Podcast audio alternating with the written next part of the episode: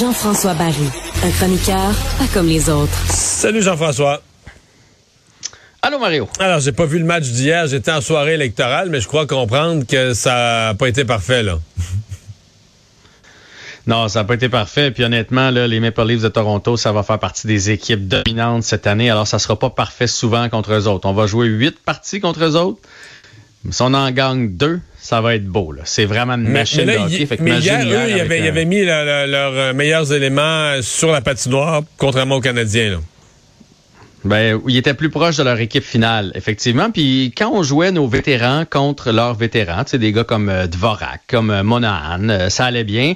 Madison a bien fait ça. Mais c'est lorsque des, des, recrues ou des joueurs qui feront pas l'équipe et qui feront peut-être jamais se retrouver sur la patinoire contre Nylander, contre Matthews, là, c'était comme un jeu d'enfant pour eux autres. Fait que, comme je te disais ce matin, lorsqu'on s'est croisés dans les couloirs à TVA, j'avais hâte que le Canadien fasse des retranchements. J'ai hâte qu'on s'approche de l'équipe finale pour qu'on puisse faire de, vrais tests. En même temps, le problème, c'est que le Canadien joue ce soir encore, euh, joue le 6 et joue le 8. Fait que c'est sûr qu'il faut quand même garder un certain nombre de joueurs parce qu'on veut pas surtaxer nos, nos, nos, joueurs qui vont être dans l'alignement avant le début de la saison. Le Canadien joue beaucoup, beaucoup de matchs hors concours, comme vous le savez.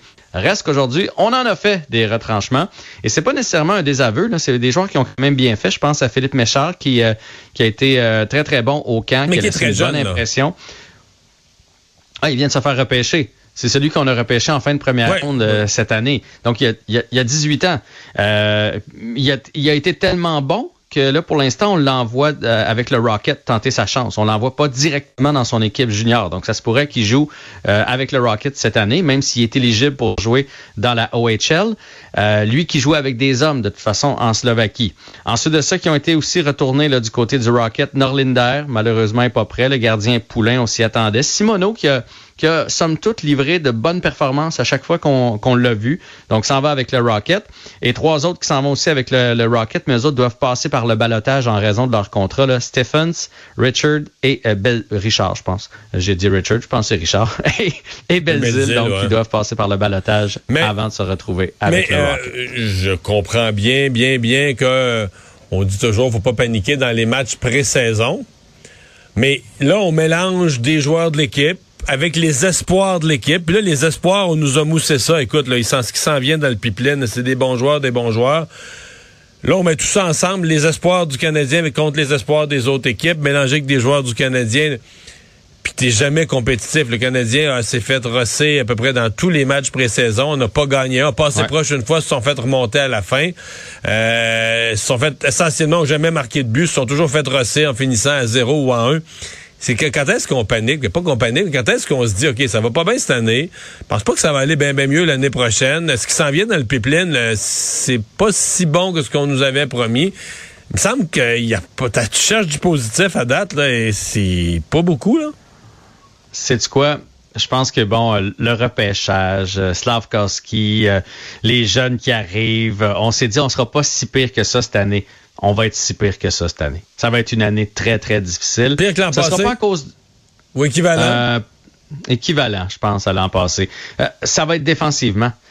Défensivement, ça, ça va être atroce pour, pour le Canadien. En tout cas, du moins jusqu'au fait, le temps que les goulets de ce monde prennent un peu d'expérience puis deviennent des joueurs de la Ligue nationale. Mais c'est, tu sais, je veux dire, d'habitude, tu rentres un jeune, deux jeunes à ta défensive par année maximum. Nous autres, là, il va en avoir trois puis quatre, là, des gars qui n'ont pas d'expérience dans la Ligue nationale de hockey. Quand tu vas arriver contre les Matthews puis tout ça, euh, ben c'est ça. Moi, je suis convaincu, convaincu que présentement, Kent Hughes et il regarde son écran d'ordinateur aux deux minutes pour voir s'il n'y a pas un joueur qui a été un défenseur d'expérience à quelque part dans la ligue qui est remercié par son équipe qui passe par le balotage qu'on pourrait pas mettre la main dessus pour venir seconder euh, Savard, venir seconder Madison. Parce que tu sais, Wideman, pour moi, c'est pas un vétéran aguerri. Là, Edmondson, ben oui, il est aguerri dans le sens qu'il a fait une longue carrière, mais tu peux pas y confier un jeune. Il y a, de la misère à s'occuper de lui-même. euh, Puis Edmondson n'est pas là. Fait que je suis certain que s'il passe un espèce d'Edmondson à quelque part, qu'une équipe laisse aller, on, le, prend à Montréal pour venir solidifier puis donner un peu de support à tous nos, euh, tous nos jeunes. Bon, et ce soir, il rejoue? Ce soir, il joue contre les sénateurs et là, le trio que tout le monde veut voir va être en, euh, dans, dans l'uniforme du Canadien, dans l'alignement. Donc, Caulfield, Suzuki, qui joue son premier match avec Juraj Slavkowski. On cherche depuis l'année passée, puis même l'année d'avant, quand Caulfield a monté un ailier pour mettre avec eux autres. Parce qu'on a besoin de physique.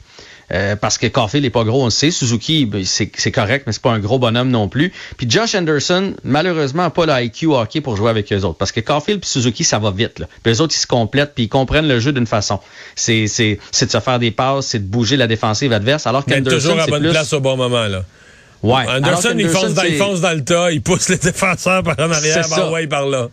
Fait que là, là, Monahan peut pas jouer à l'aile, c'est un joueur de centre. Kirby Dack a 21 ans, on va pas non plus le dénaturer puis l'envoyer à l'aile. Donc, c'est qui le gros ailier qu'on pourrait avoir pour apporter, qui a du talent et qui a le physique? Ce serait Slavkowski. Alors, j'espère que ça va fonctionner ce soir. Hier, honnêtement, il a joué de loin son meilleur match. Mais ça m'a permis hier de voir à quel point on aurait des problèmes parce qu'on a trop d'attaquants pareils. sais, Hoffman, Drouin, Dadonoff, c'est tous des gars... C'est pas fort fort en défensive. Là, fait que on peut pas y mettre deux sur une même ligne. Tu peux pas mettre euh, Drouin. C'est pas des euh, champions du repli, là. là. Non. Fait que ça, il va se casser la tête, notre euh, pauvre Martin Saint-Louis, pour faire des trios. Fait que ça va être à surveiller ce trio-là ce soir. Et sinon, euh, est encore dans l'uniforme en défensive ce soir. Lui, il est vraiment en test, là, c'est fou. Et on va surveiller aussi le jeune Jordan Harris contre des sénateurs qui vont être eux autres aussi à 90% de leur alignement de saison. Là. ça pourrait encore mal aller. ben oui, parce qu'ils ont du talent, les sénateurs. On le sait. Exact. On va surveiller ça ce soir. Merci Jean-François. À demain. On s'en reparle demain.